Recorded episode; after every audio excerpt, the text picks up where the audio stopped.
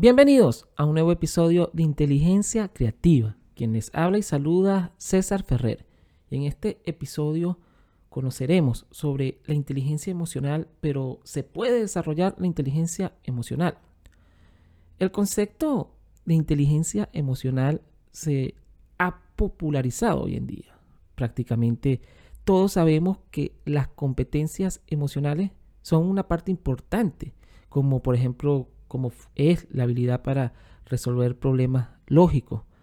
La buena noticia es que la inteligencia emocional no es una cualidad innata, sino que se puede desarrollar a lo largo de la vida, en todo el desarrollo de nuestro largo caminar.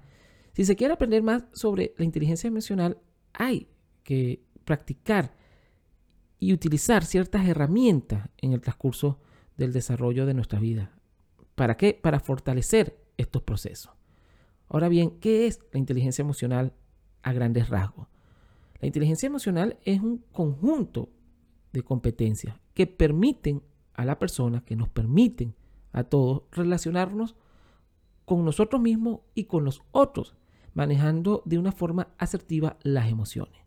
El primer paso para desarrollar la inteligencia emocional es aprender a reconocer nuestras emociones y sentimientos. ¿Para qué? Para luego comprender de dónde provienen y poder controlarlas.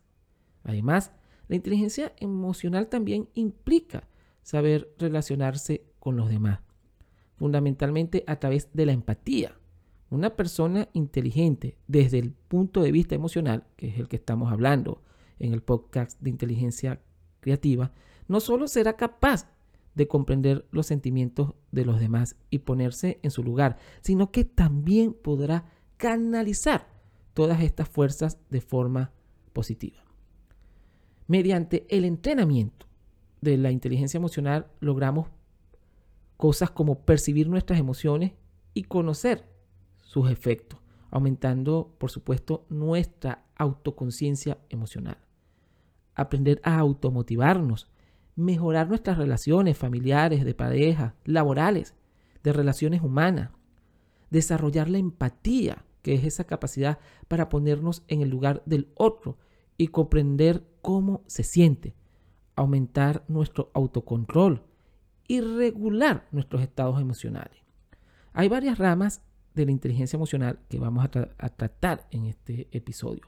Uno de los primeros episodios del podcast Inteligencia Creativa de hace un año era cómo desarrollar la inteligencia emocional. Los invito a que escuchen ese primer episodio donde también tratamos el tema.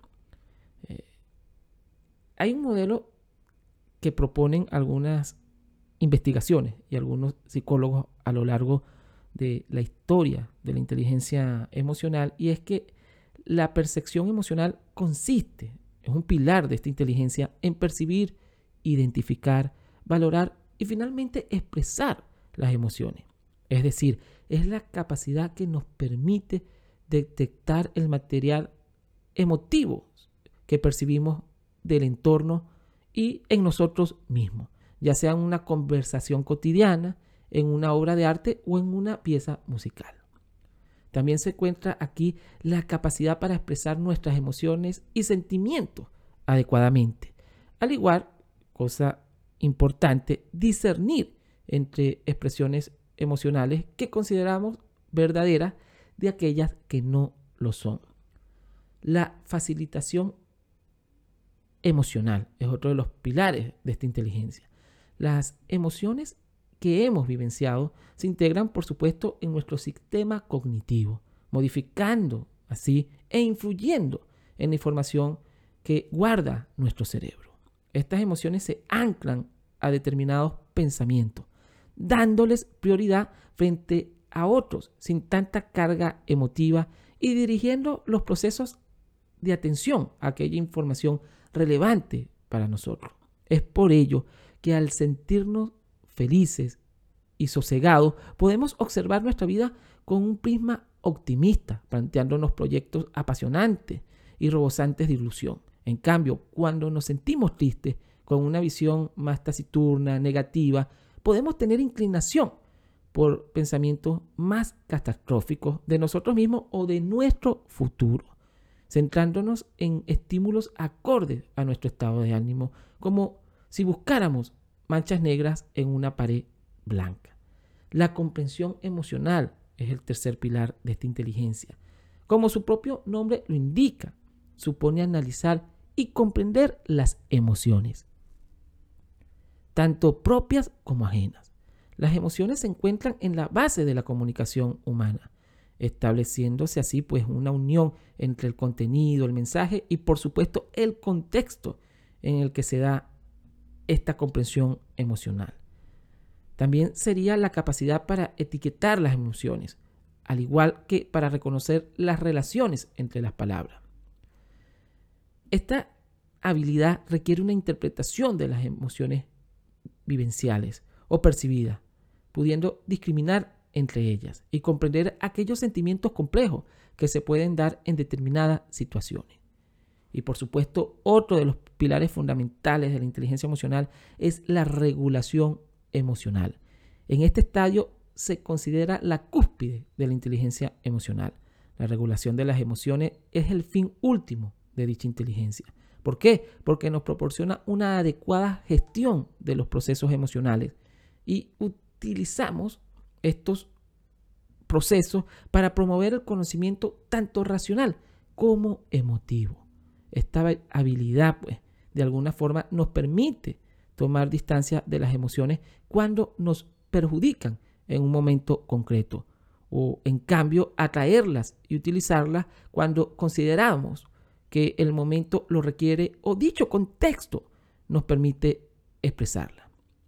Estos son cuatro de los fundamentos y pilares que sustentan la inteligencia emocional, que son importantes y que hay, hay que ir desarrollando, integrando en nuestros procesos de desarrollo, de cualidades y de fomentar en todo nuestro entorno la inteligencia emocional. Hago una pausa para invitarte al primer taller de inteligencia múltiple. Potencia tus múltiples inteligencias. Para mayor información, contáctanos en la dirección de correo electrónico en la descripción de este episodio. Inteligencia creativa, potencia tus múltiples inteligencias.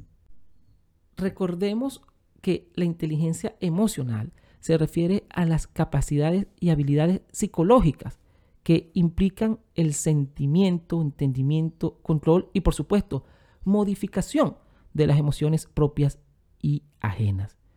Una persona emocionalmente inteligente es aquella capaz de gestionar satisfactoriamente las emociones. ¿Para qué? Para lograr resultados en sus relaciones con los demás. Por lo tanto, la inteligencia emocional desempeña un papel central en el éxito o el fracaso de todo tipo de relaciones humanas, desde las sentimentales y familiares hasta, por supuesto, los vínculos laborales. Todos podemos ser emocionalmente inteligentes. Solo se trata de poner en práctica las herramientas que tengamos a disposición en el camino para lograrlo.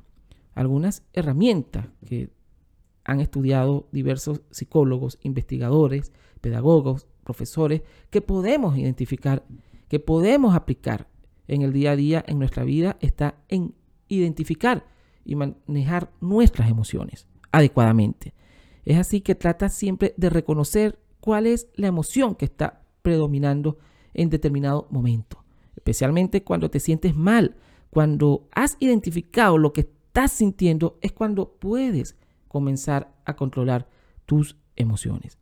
Comprender las causas de las emociones, comprender el porqué de las emociones propias y también de las otras personas, ayudar a entender su modo de actuar y por supuesto, algo difícil, pero es necesario, evitar juicios apresurados.